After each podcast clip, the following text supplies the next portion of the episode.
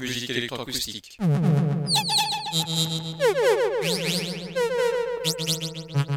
Musique concrète. Musique électronique. Musique instrumentale. Musique vocale. Musique du XXe siècle. Musique contemporaine.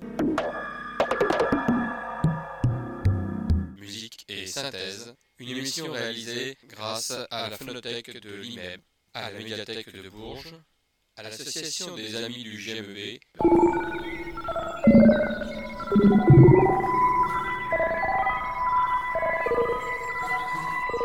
Une émission réalisée et présentée par Philippe Auclair.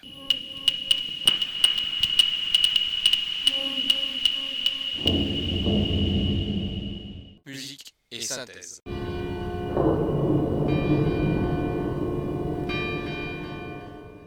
Bonsoir et bienvenue à Musique et Synthèse pour cette nouvelle émission consacrée aujourd'hui à Paul Valéry, disons plutôt aux compositeurs qui ont été autour de Paul Valéry et pour lesquels Valéry a été séduit, en particulier des compositeurs français. Ambroise Toussaint Paul Jules Valéry est né le 30 octobre 1871 et il est décédé à Paris en 1945. Il a eu un grand ami, Stéphane Mallarmé, dont on a parlé au cours de cette émission, et pourquoi je vous parle de Paul Valéry? Tout simplement parce que le lundi 4 décembre dernier, en enregistrant l'émission de Michel Pinglot, Le théâtre, hum, ça respire, une émission qui était consacrée à Paul Valéry, eh bien j'ai noté au fur et à mesure les compositeurs qui avaient beaucoup marqué Paul Valéry et j'ai décidé, vu le nombre de compositeurs qu'il y avait et leur intérêt, de réaliser une émission, c'est celle d'aujourd'hui, autour des musiciens qui ont séduit Paul Valéry. Le premier musicien, eh bien, c'est Claude Debussy. Quelques mots sur Paul Valéry. Il effectue ses débuts de carrière dans l'ombre et était secrétaire particulier d'Édouard Lebé, fonction qui lui laisse le loisir de l'étude, la recherche et les rencontres avec le milieu artistique et littéraire de l'époque. Ce n'est qu'au sortir de la Première Guerre mondiale, à la bord de la cinquantaine, que sa célébrité éclate en tant que poète, avec la publication de La Jeune Parc. Il devient dès lors immensément célèbre en tant qu'intellectuel et homme de lettres. Sollicité de toutes parts pour donner des conférences et produire des articles, interlocuteur des plus grands scientifiques et penseurs de l'époque, Paul Valéry va devenir une sorte de héros intellectuel national. Il a été élu à l'Académie française, professeur au Collège de France, et sa célébrité ne s'éclipse pas jusqu'à sa mort, tout à la fin de la Seconde Guerre mondiale, puisqu'il meurt le 20 juillet 1945 à Paris.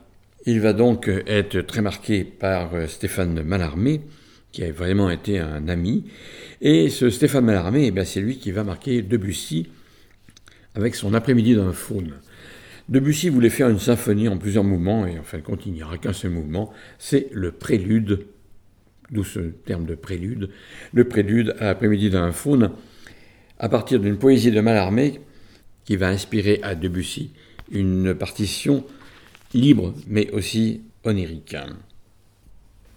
Debussy écrit dans le programme justement de la création du prélude après-midi d'un faune, je cite, La musique de ce prélude est une très libre illustration du beau poème de Mallarmé. Elle ne désire guère résumer ce poème, mais veut suggérer les différentes atmosphères au milieu desquelles évoluent les désirs, les rêves, par cette brûlante après-midi. Fatigué de poursuivre nymphes craintives et naïades timides, il s'abandonne à un sommeil voluptueux qu'anime le rêve d'un désir enfin réalisé, la possession complète de la nature entière. Fin de citation de Debussy, qui a écrit justement ce texte pour la présentation du prélude à l'après-midi d'un faune. Lors de la création, la formation de l'orchestre de Debussy comporte trois flûtes, deux hautbois, un cor anglais, deux clarinettes, deux bassons, quatre corps, deux harpes, deux crotales ou cymbales antiques, des toutes petites euh, cymbales qu'on entend à la fin du poème, et la section de cordes, soit les deux sections de violon, les altos, les violoncelles et les contrebasses. C'est certainement une des œuvres les plus connues de Debussy, dont le succès fut immédiat et qui constitue le plus bel exemple de la musique impressionniste. Maurice Ravel lui-même la qualifia de miracle unique dans toute la musique. Ce prélude de l'après-midi d'un faune est sous-titré Églogue pour orchestre d'après Stéphane Mallarmé. Et c'est une œuvre symphonique qui a été composée entre 1892 et 1894. Je vous lis le début des vers de Stéphane Mallarmé qui vont inspirer Debussy. Au bord sicilien d'un calme marécage, qu'à l'envie de soleil, ma vanité saccage, tacite sous les fleurs d'étincelles, comptez que je coupais ici les creux rosodomptés par le talent, quand, sur l'or glauque de lointaines verdures dédiant leurs vignes à des fontaines, on doit une blancheur animale au repos, et qu'au prélude lent où naissent les pipeaux, ce vol de cygnes, non, de naïades, se sauve ou plonge. Inerte, tout brûle dans leur fauve, sans marquer par quel art ensemble d'étalades trop d'hymens souhaités de qui cherche le là. Alors, m'éveillerai-je à la ferveur première, droite et seule, sous un flot antique de lumière, lisse, et l'un de vous tous pour l'ingénuité. Un peu plus loin, et c'est là où on voit apparaître la flûte, voici ce qu'écrit Malarmé.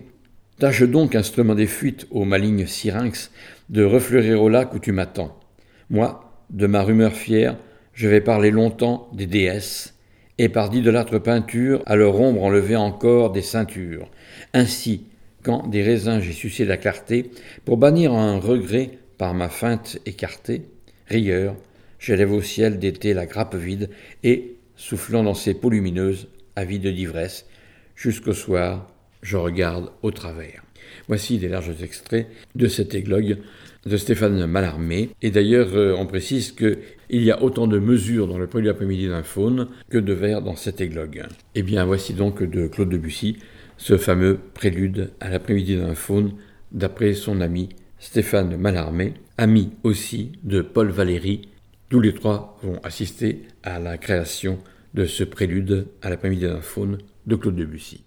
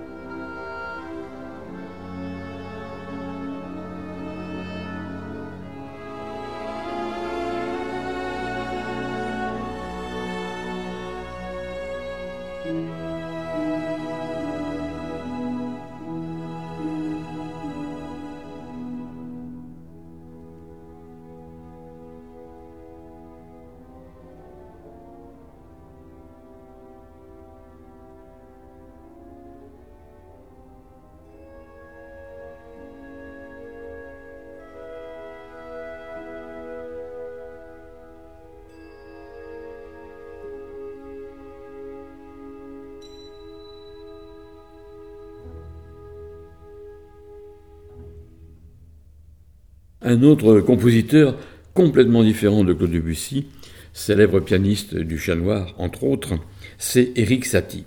Eric Satie, je vous propose une œuvre qui a beaucoup marqué aussi Paul Valéry, qui s'appelle Jack in the Box. Déjà le titre, Jacques dans la boîte. C'est une suite pour piano à l'origine en trois mouvements. Pour Eric Satie, c'est une pantomime pour piano, en trois mouvements donc, écrite en 1899. Jack in the Box est composé à l'origine pour être une musique d'accompagnement pour une pantomime d'après un argument de Jules de Paquis, mais le spectacle n'a pas lieu. La partition écrite en 1899 est ensuite déclarée perdue par Satie. Finalement retrouvée, cette partition, Darius Milhaud en réalise une orchestration qui est mise en ballet par euh, Georges Balanchine pour les ballets russes de Diaghilev, à l'occasion du 60e anniversaire de la naissance du musicien en juin 1926. L'œuvre comprend trois mouvements, véritable pièce de music hall, rythmée, alerte et enthousiasme, un prélude, un entracte et un final. Je vous propose d'écouter ces trois mouvements, encore une œuvre et un compositeur qui a marqué Paul Valéry. Jack in the Box d'Eric Satie.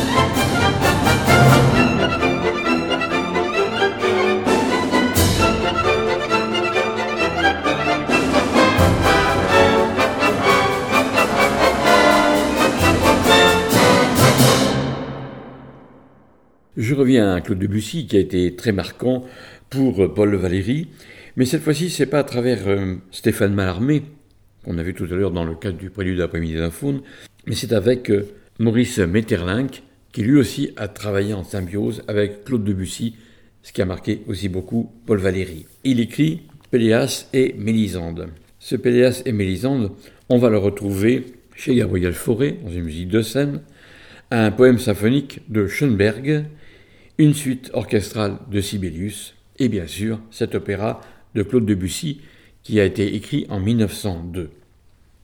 Pélias et Mélisande, c'est une pièce de théâtre symbolique en cinq actes de Maurice Metterlinck qui a été créée en 1893 au théâtre des Bouffes parisiens. C'est un drame intemporel avec une atmosphère de légende. Les personnages apparaissent sans histoire. On ne connaît pas leur passé. Il s'agit de Arkel, qui est le roi d'Almonde le père de Geneviève, Geneviève qui est la mère de Péléos et de Golo, Péléas et Golo, ce sont les petits-fils d'Arkel, Mélisande, le personnage principal, Ignolde, un petit garçon, le fils de Golo, un médecin, un portier, des servantes et des pauvres qui sont dans la grotte. Alors le résumé de Péléas et Mélisande, je vous rappelle donc que le texte est écrit par Maurice Metterlinck et Claude Debussy, entre autres, lui en a écrit un opéra, mais d'autres en ont fait des musiques de scène. L'histoire générale est une histoire d'amour et de jalousie entre trois personnes, Mélisande, Golo et Péléas. Golo est perdu dans une forêt alors qu'il chassait. Il rencontre Mélisande en pleurs, craintive, timide et envoûtante. Elle vient de jeter sa couronne et menace de se donner la mort si Golo tente de la récupérer. Les différentes questions que Golo lui pose sur son origine et sur son passé restent sans réponse. D'où ce que je vous disais tout à l'heure, les personnages apparaissent sans histoire, on ne connaît pas leur passé. Golo l'emmène avec lui dans son château où se trouve son demi-frère Péléas.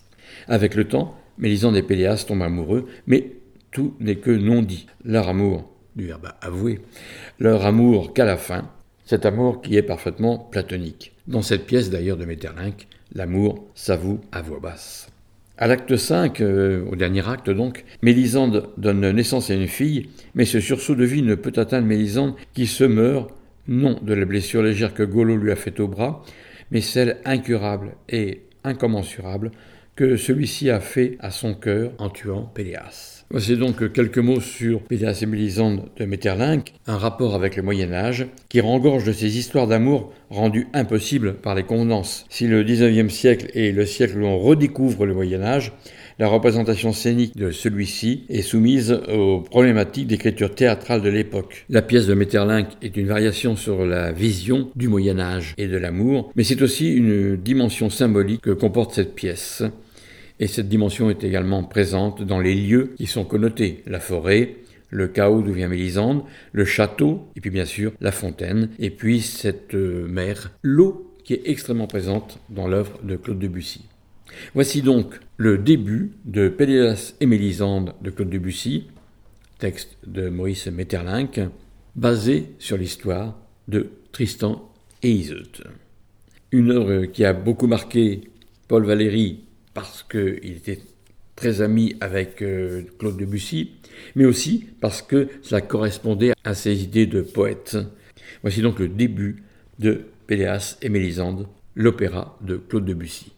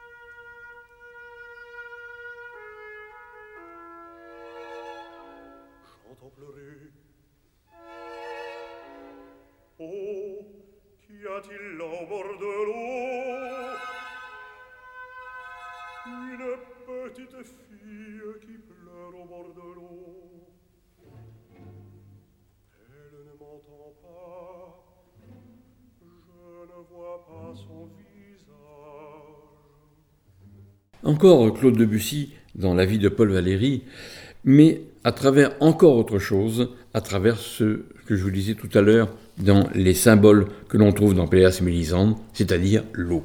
L'eau, la mer, et la noirceur des grottes où retrouvent les pauvres euh, qui sont dans ces grottes, euh, dans la forêt qui entoure le château de Péléas et Mélisande. Mais ici, la mer de Debussy, en l'écoutant, vous croiriez au bord de l'eau. Des jardins sous la pluie à l'île Joyeuse, en passant par Reflet dans l'eau ou Poisson d'or d'ailleurs, l'élément aquatique n'a cessé d'inspirer le piano de Debussy. Mais l'océan va le fasciner encore plus, et va surtout nourrir son imaginaire, bien sûr, au service de l'orchestre. Si les voix des sirènes se font entendre dans l'un de ces nocturnes, c'est avec la mer qu'il rend le plus bel hommage au mystère et à la poésie du monde marin. Debussy aimait tant retrouver, je cite, sa vieille amie la mer, toujours innombrable et belle. Alors, il va écrire cette musique en 1911 lors d'un séjour à Oulgat, Le compositeur prend la pause sur la plage, assis sur une chaise, vêtu d'un costume trois pièces, portant un parasol ou surveillant les jeux de sa fille Chouchou. Il semble rêveur, un peu détaché de cette haute société en villégiature. Lui, il est solitaire. Il ne goûte guère aux mondalités de ces stations balnéaires.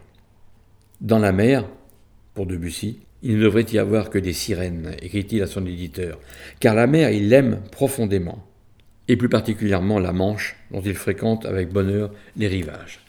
Voici donc non pas une description de la mer, mais les impressions ressenties devant la mer. Ne vous attendez pas, pour ceux qui ne connaissent pas l'œuvre, à retrouver les éléments marins. Debussy est hors dehors de ça, il veut seulement que l'on note les impressions qu'il a ressenties devant cette mer. Voici donc trois extraits de La mer de Claude Debussy. Nous sommes en 1905, une œuvre encore admirée par son ami Paul Valéry.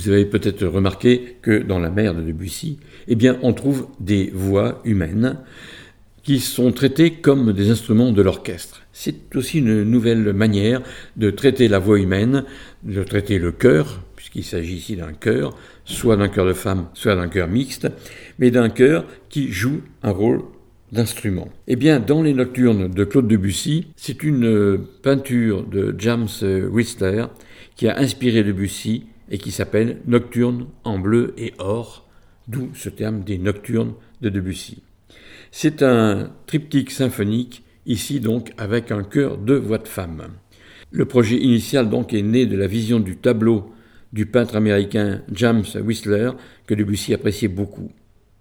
Et dans la version originale, euh, l'œuvre s'est intitulée Trois scènes au crépuscule et comportait une partie du violon principal destinée à Eugène Isaïe.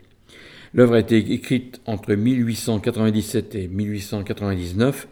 Ces trois nocturnes sont Nuages, Fête et Sirène. Le premier mouvement en nuage est considéré comme un des chefs-d'œuvre de ce qu'on appelle l'impressionnisme dans la musique, entre guillemets. C'est un mouvement statique et régulier avec des procédés harmoniques extrêmement intéressants. Le compositeur semble évoquer les nuages, mais avec beaucoup d'économie de moyens. Fête, c'est la partie centrale, c'est le second mouvement de ces nocturnes. Ici, le compositeur ne va pas peindre seulement le mouvement, l'atmosphère rythmée, mais aussi la part d'irréel et peut-être l'ivresse, le rêve. En tout cas, à un moment, dans la partie centrale de ces fêtes, eh bien, vous allez entendre une fanfare qui se déplace. Et cette fanfare se déplace avec des jeux acoustiques qui permettent l'éloignement, même pour un orchestre symphonique qui ne bouge pas. C'est aussi la particularité de fête de ces nocturnes. Et puis le troisième mouvement, eh bien, c'est un titre qui est évocateur, Sirène. Le compositeur va aborder le thème de la mer et l'univers du rêve. Dans une note de présentation, il dit lui-même C'est la mer et ce rythme innombrable, et puis, parmi les vagues argentées de lune, s'entend, rit et passe le chant mystérieux des sirènes. Eh bien, ces sirènes, c'est l'introduction d'un chœur de femmes, huit sopranos et huit mezzo-sopranos, qui chantent sans parole et font l'objet d'un traitement instrumental, c'est-à-dire elles sont traitées exactement comme un instrument. L'instrumentation générale de ces nocturnes, trois flûtes, deux hautbois, un corps anglais, deux clarinettes, trois bassons, quatre corps, trois trompettes, trois trombones, un tuba, ça c'est pour la partie centrale de ces fêtes en particulier, trois timbales, deux harpes, percussions et cordes. Voici donc des extraits de ces nocturnes de Claude Debussy, une œuvre qui a été aussi très marquante pour Paul Valéry.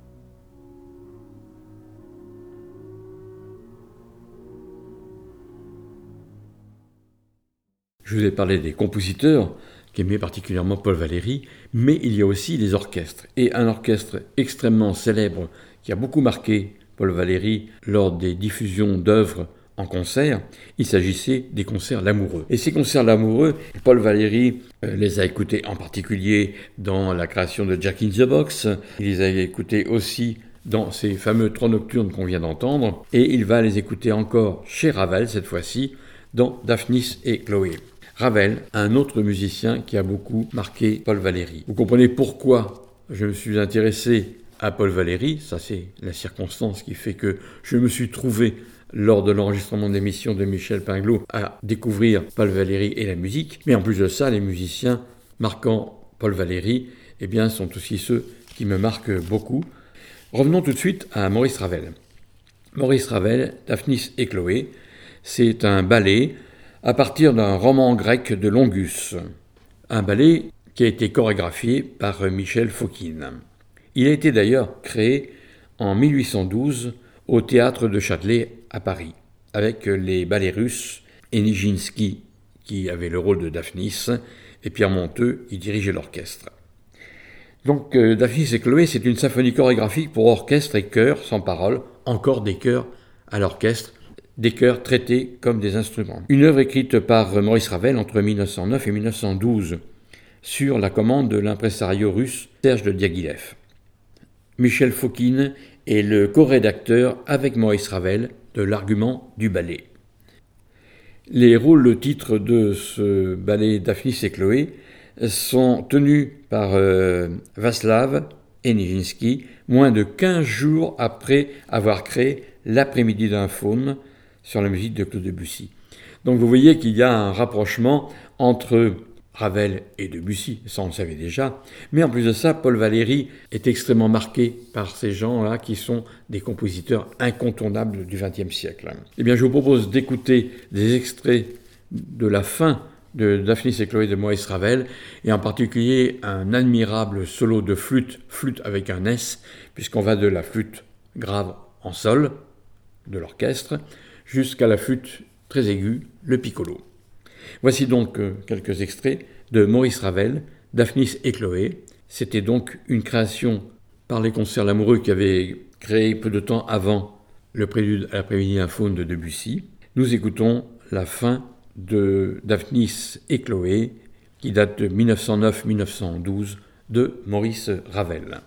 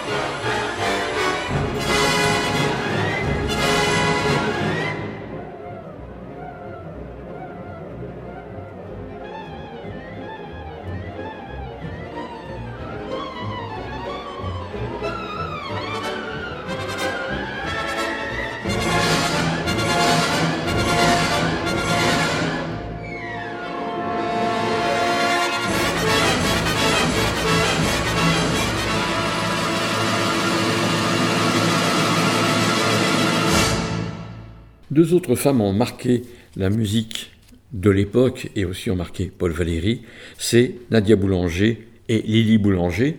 Nous allons écouter tout de suite une œuvre de Nadia Boulanger, un psaume qui date de 1910, deux psaumes, mais j'en ai isolé un. Il date de 1910 et c'est très intéressant de voir comment on passe de la version pour chœur, cette fois-ci c'est un chœur chanté avec des paroles, c'est un psaume, dans la version pour chœur et piano d'abord, et ensuite chœur et orchestre ensuite, donné en création par les concerts l'amoureux une fois de plus, concert l'amoureux qui était extrêmement présent dans l'écoute des concerts de Paul Valéry, des concerts l'amoureux qu'il a beaucoup encouragé à cette époque-là. Et vous allez donc entendre successivement la version originale de Nadia Boulanger pour chœur mixte et piano en 1910, et puis peu de temps après la version orchestrée pour toujours chœur mixte et orchestre. Nadia Boulanger, psaume, deux versions de ce même psaume.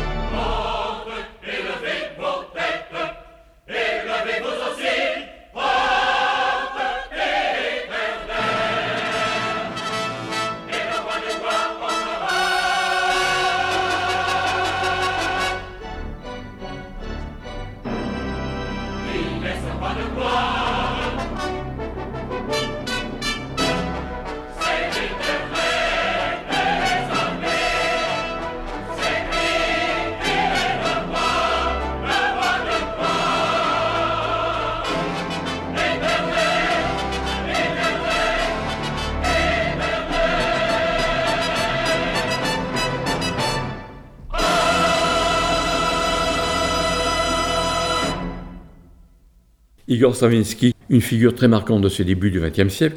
Nous sommes exactement en 1913, et en 1913, il va révolutionner l'histoire de la musique, l'histoire du ballet, et bien sûr de l'orchestre aussi. Igor Stravinsky, Le Sacre du Printemps, je vais vous dire peu de choses parce que vous connaissez l'œuvre, peut-être pas dans son intégralité, mais en tout cas je vous propose quelques mouvements très rythmés de ce ballet, encore un ballet, et Paul Valéry était très marqué par la musique de ballet chez Debussy, chez Ravel, je vous le disais tout à l'heure, chez Eric Satie, et là, on va retrouver chez Igor Stravinsky. Nous sommes en 1913, la création du Sacre du Printemps, un grand tournant de l'histoire de la musique. Paul Valéry, bien sûr, en a été le témoin. Igor Stravinsky, des extraits du Sacre.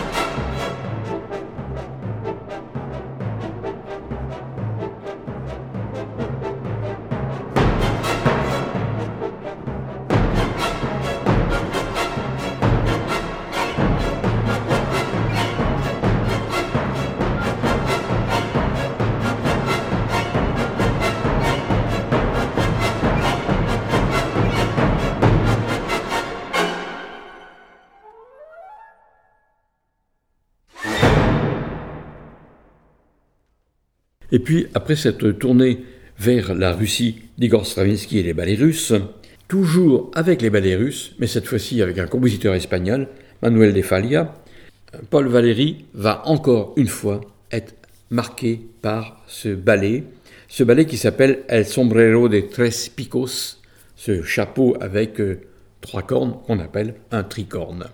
Le tricorne de Manuel de Falla, une autre manière de découvrir la voix et le ballet, une œuvre qui a été donnée par les ballets russes, nous sommes en 1919, et Paul Valéry est encore marqué d'une part par les concerts amoureux, d'autre part par les ballets russes, et puis bien sûr par ce compositeur espagnol, Manuel de Falla. Manuel de Falla, d'ailleurs, qui a été très marqué par Claude Debussy. Vous avez peut-être déjà écouté lors de mes précédentes émissions des extraits des Nuits dans les jardins d'Espagne de Manuel de Falla, et c'est très Debussyiste comme musique.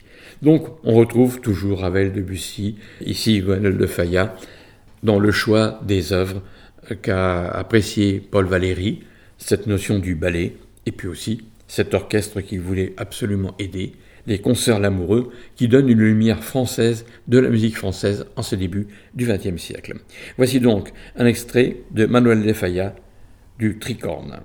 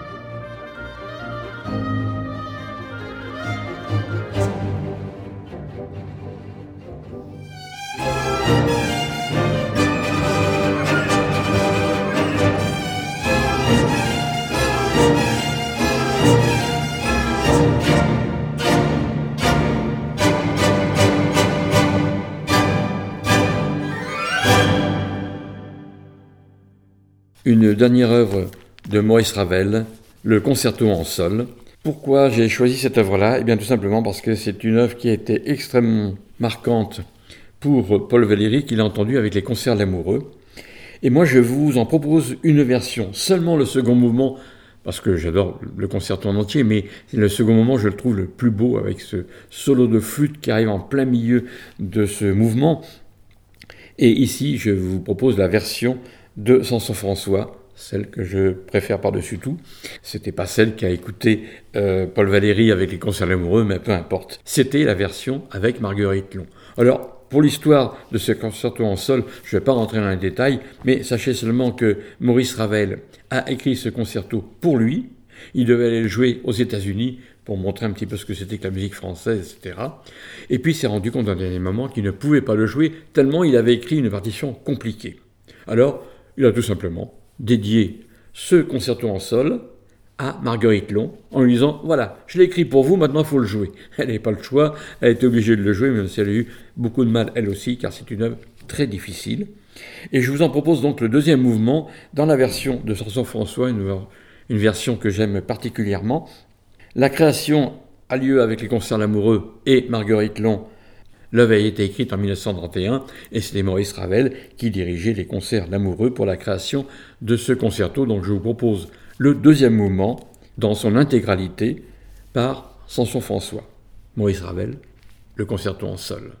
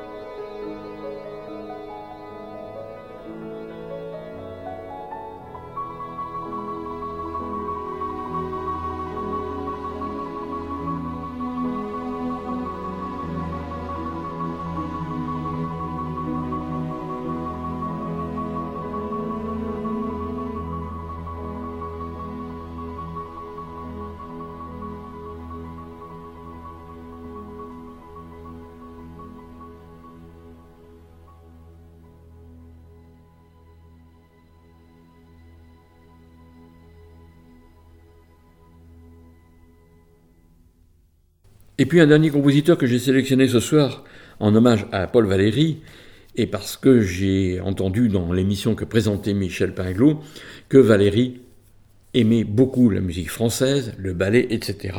Encore un ballet avec Francis Poulenc. Avant tout, je vous donne rendez-vous la semaine prochaine, dimanche de 18h à 19h30, sur les ondes de Radio Résonance pour une nouvelle émission de musique et synthèse, Radio Résonance fréquence 96.9, mais que vous pouvez entendre en streaming sur le site radioresonance.org et dont vous pouvez podcaster les émissions toujours sur le site Radio Résonance 96.9. Nous vous donnons dans quelques semaines de nouvelles références pour podcaster, puisque pour des raisons techniques, nous changeons de fournisseur de podcast et donc euh, il faudra changer votre manière de podcaster les émissions de musique et synthèse. Je vous en parlerai un peu plus tard. Je reviens à Francis Poulenc, les ballets russes, les biches. Nous sommes en 1924. Les biches, c'est un ballet en un acte de Bronislava Nijinska, musique de Francis Poulenc bien sûr, décor et costume de Marie Laurencin. On attribue fréquemment l'argument du ballet à Jean Cocteau, mais c'est une erreur. Cette œuvre a été créée par les ballets russes de Serge Diaghilev en 1924. C'est une œuvre qui est vaguement inspirée par les sylphides. Ce ballet, qui est un marivaudage entre des jeunes femmes du monde et trois jeunes gens à l'allure sportive. La toile de scène est de Marie Laurencin, elle est toujours conservée à Paris au musée de l'Orangerie. Vous pouvez entendre les biches dans deux versions. Tout d'abord la version du ballet, avec les neuf mouvements, ouverture, rondeau, chanson dansée, il y a aussi des voix, des chœurs, adagietto, jeu, rag mazurka, andantino, petite chanson dansée et finale. Et puis, il existe de ce ballet une suite d'orchestre, dont nous trouvons seulement cinq mouvements, rondeau, adagietto, rag mazurka, andantino et finale. Je vous propose pour terminer cette évocation des musiciens qui ont marqué Paul Valéry, l'amitié aussi avec euh, les écrivains comme Maurice Maeterlinck et Stéphane Mallarmé, entre autres, à travers Debussy pour l'un et pour l'autre. Paul Valéry qui voulait diffuser l'art français de la musique. Vous en avez eu de nombreux exemples aujourd'hui à travers ses compositeurs et nous terminons à travers Francis Poulenc et ses biches. Un moment calme pour terminer la soirée. Je vous donne rendez-vous à dimanche prochain. Bonne fin de soirée, bon dimanche et à bientôt.